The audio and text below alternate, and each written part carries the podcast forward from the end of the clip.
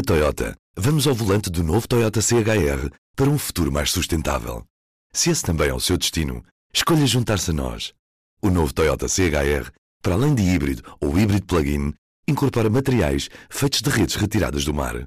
Assim, foi pensado para quem escolhe ter um estilo de vida mais ecológico e consciente. Cada escolha conta e escolher o novo Toyota CHR é ir mais além pelo planeta azul. Saiba mais em toyota.pt. Estou? Alô? Grande Ruben, estás bom? Pá? Estás-me a ouvir bem? muito bem, pá. Ótimo, perfeito, perfeito. Tenho, tenho que fazer aquela, aquela introdução, já sei que vais depois meter no, no áudio aquele início animado. Já me topaste, António, tenho de, tenho de dizer. Bem, então, ora viva, eu sou o Ruben Martins.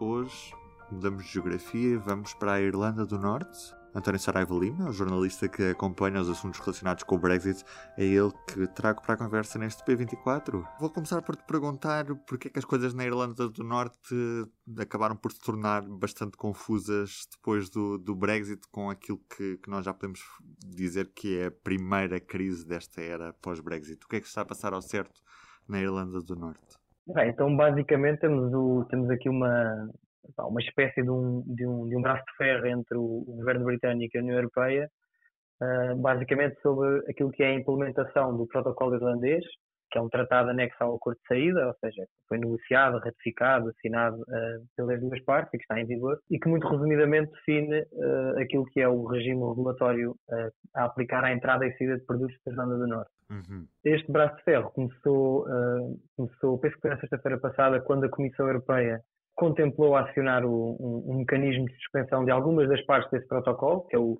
o famoso artigo 16, não sei se já viste por aí, ah, porque tinha receio de que a empresa farmacêutica ah, AstraZeneca pudesse estar a violar o contrato de fornecimento de vacinas contra a Covid-19, enviando-as para território britânico através da ilha irlandesa. challenges we now face left us with no other choice but to act. a Comissão acabou por recuar, mas o, mas o governo britânico não gostou e por isso, e também, obviamente, aproveitando aquilo que foram as primeiras disrupções na aplicação efetiva deste protocolo nas últimas semanas, exigiu, por um lado, eh, a extensão até 2023 do chamado período de tolerância para a aplicação de controles fronteiriços sobre, sobre determinados produtos que entram na Irlanda do Norte vindos do restante eh, território britânico e que termina no final de março.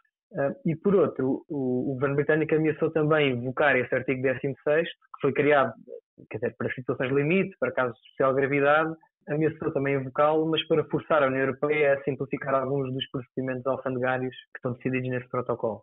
Ou seja, temos aqui basicamente um caso de uma exceção à lei que está a ser usada pelas partes para defender aquilo que são as suas posições de princípio desde sempre, desde 2016, desde que houve, que houve referente, que é o Reino Unido quer o comércio o mais fluido possível e a União Europeia quer proteger o seu mercado único. Uhum. Basicamente é isso. Boris Johnson tem razão quando acusa a União Europeia de pôr em causa os acordos de paz? Ah, ou, ou isto é algo que já, vinha, já estava previsto neste acordo? Temos, eh, acho que temos de facto de ir à origem para perceber de facto, eh, obviamente há aqui um aproveitamento da situação por parte do Boris Johnson e também, quer dizer, da União Europeia também uh, agarra-se àquilo que, foi, que são os tratados que assinou com o Reino Unido, mas eu acho que se quer para perceber a discussão, temos de, ir, temos de ir à origem. A questão irlandesa, eu acho que é aqui que de facto que a coisa se complica, porque nós estamos a falar basicamente de uma ilha que é partilhada por um Estado-membro da União Europeia, que é a República da Irlanda, e por um território que faz parte do Reino Unido, que é a Irlanda do Norte, que por sua vez disputaram uma guerra civil uh, durante quase 30 anos e que resolveram com esses, com esses acordos de paz, os acordos de Sexta-feira Santa de 1998, e que, entre outras disposições, mantiveram a fronteira entre estes dois territórios aberta.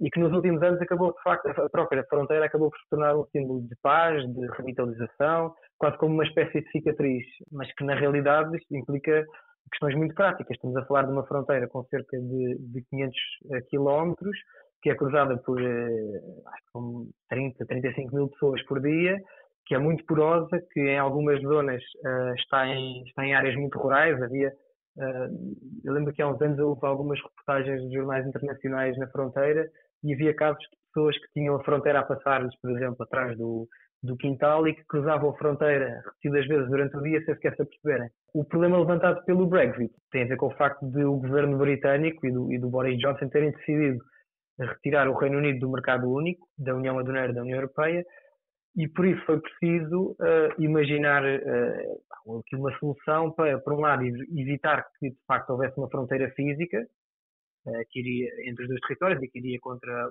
o, os princípios dos acordos de Sexta-feira Santa, uhum. e por outro lado que não pusesse em causa a integridade do mercado único europeu, que é definido pela liberdade de, circulação de, de, pessoas, bens e mercadorias. É? Mas acabou por meter em causa a, a, liberdade de circulação de mercadorias dentro do espaço do Reino Unido, porque há uma Exatamente. espécie de fronteira que é feita no, na passagem de produtos entre a Irlanda do Norte sim, sim. e o restante, e a, e a Grã-Bretanha, a grande ilha. Sim, sim. Exatamente, a, a solução encontrada, que é concretizada por este protocolo, e, ou seja, e, e é importante referir porque o, o, governo de Boris Johnson critica muito este tipo de soluções, mas, mas dizer, estas soluções foram negociadas, foram assinadas eh, pelas duas partes. Mas a solução então encontrada, eh, que era o que estava a dizer, passou então pela manutenção da Irlanda do Norte alinhada com as regras do mercado único, ou seja, dentro do mesmo sistema regulatório que é a República da Irlanda, e a definição de que todos os controles alfandegários aos produtos vindos do restante Reino Unido, ou seja, da Inglaterra, da Escócia e do País de Gales, tivessem a, a, a, definição de que esses controles teriam de ser feitos nos portos norte-irlandeses à chegada. Fala-se aqui então de, de, de, haver então uma, uma espécie de uma fronteira ao longo do mar da Irlanda. Um, nós no final do ano passado, o, a União Europeia e o Reino Unido assinaram o tal acordo de parceria ou acordo de livre comércio que mantém a isenção de taxas aduaneiras nas transações comerciais entre os dois blocos, mas que basicamente não evita a burocracia, a papelada, os atrasos que obviamente têm custos adicionais para as empresas, não é? E então, nas últimas semanas, começámos a assistir às primeiras disrupções nestes portos e até, até houve, em alguns casos, nos portos de, de Belfast e Larne, que é assim que se diz, houve a suspensão de algumas inspeções por ameaças aos funcionários portuários. Obviously, the security of our staff um, in Northern Ireland is as high a preoccupation as that of any other. Houve inclusivamente mensagens eh, ameaçadoras que foram grafitadas nos, nos muros dos portos do teor eh, unionista, ou seja, para o Reino Unido. E, portanto, aquilo que estamos a assistir é um bocadinho as primeiras reações a todas estas disrupções, que mesmo que não tenham efeitos, seja, não, não haja taxas aplicadas aos produtos, não deixam, haver exatamente esta, toda esta burocracia, todos estes atrasos e principalmente toda esta adaptação, acaba por, por ser aproveitado pelas partes uh, para dizerem este protocolo faz sentido, este protocolo não faz sentido, queremos mudar aqui, queremos mudar ali. E como é que isto depois se reflete na opinião pública da Irlanda do Norte? Até que ponto é que, não sei se já temos alguma sondagem mais evidente, até que ponto é que os, uh, os habitantes da Irlanda do Norte estão a virar mais para a Irlanda ou mais para o Reino Unido? Qual é que é a posição que, que as sondagens mostram neste momento? Uma sondagem uh, recente, eu penso que uh, de final de janeiro, que ainda obviamente tem números muito, muito, muito equilibrados, uh, mas que conclui que 51% dos inquiridos na Irlanda do Norte querem um referendo sobre a reunificação com a República da Irlanda. Ou seja, querem um referendo, sendo que os números que apontam para os que são favoráveis à reunificação são apenas 42% segundo este, uh, esta sondagem. Mas, mas, mas de qualquer forma há aqui obviamente um, para além do, do, do, Reino Unido na União Europeia, há aqui outros atores, um, que são basicamente os sucessores políticos da Guerra Civil uh, Irlandesa. No caso unionista, ou seja, para o Reino Unido, temos o, o Partido Democrático Unionista, que é da Primeira-Ministra uh, Arlene Foster, e por outro lado temos o, o Sinn Féin, que é, é nacionalista. O, o, o, DUP, ou seja, o Partido Democrático Unionista, tem tentado aproveitar esta situação para exigir ao governo britânico que, que basicamente arrasgue o protocolo irlandês porque o DUP um, sempre foi a favor do Brexit, mas também sempre foi contra, ou seja, quando digo sempre foi a favor do Brexit, é, é no referendo de 2016 houve uma maioria uh, a votar pela saída e depois o seu governo sempre foi, foi aliás, um aliado de, do governo de Theresa May, uh, antiga primeira-ministra do Reino Unido.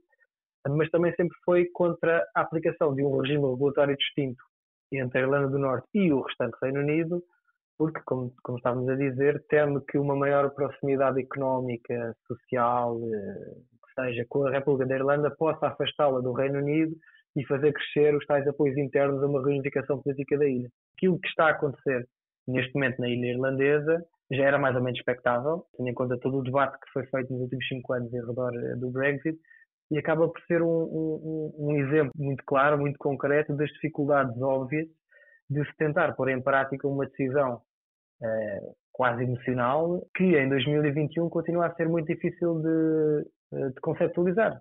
Ou seja, que é a intenção de saída do Reino Unido da União Europeia, que foi decidida em referendo em 2016, e de que forma é que essa saída pode ser transformada em políticas concretas. No caso concreto da Irlanda, num espaço que, para além destas questões económicas, sociais que nós falámos, está muito ligado a um processo de cicatrização interna, ou que seja, o Brexit pode ser aqui o, quer dizer, o pior antídoto para fazer regressar fantasmas antigos e uh, mesmo que haja ou não uma maior disposição da, da população da Irlanda do Norte e da República da Irlanda para uma reunificação, o debate vai ser, vai ser duríssimo, como foi o debate do Brexit, e, e vai ser divisivo, polarizador, e portanto uh, o que nós estamos a, a, assistir é, depois do Brexit ter sido de facto implementado e concretizado, é a continuação dessa discussão, mas para outros meios.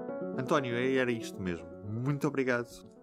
Pronto, um, do P24 é tudo por hoje. Eu sou o Ruben Martins. Tenham um bom fim de semana. Está desempregado? O público, em parceria com a Santa Casa da Misericórdia de Lisboa, oferece-lhe uma assinatura digital. Peça a sua em público.pt barra Solidário. Estamos sempre ao lado dos nossos leitores. O público fica no ouvido. Na Toyota, vamos ao volante do novo Toyota CHR para um futuro mais sustentável.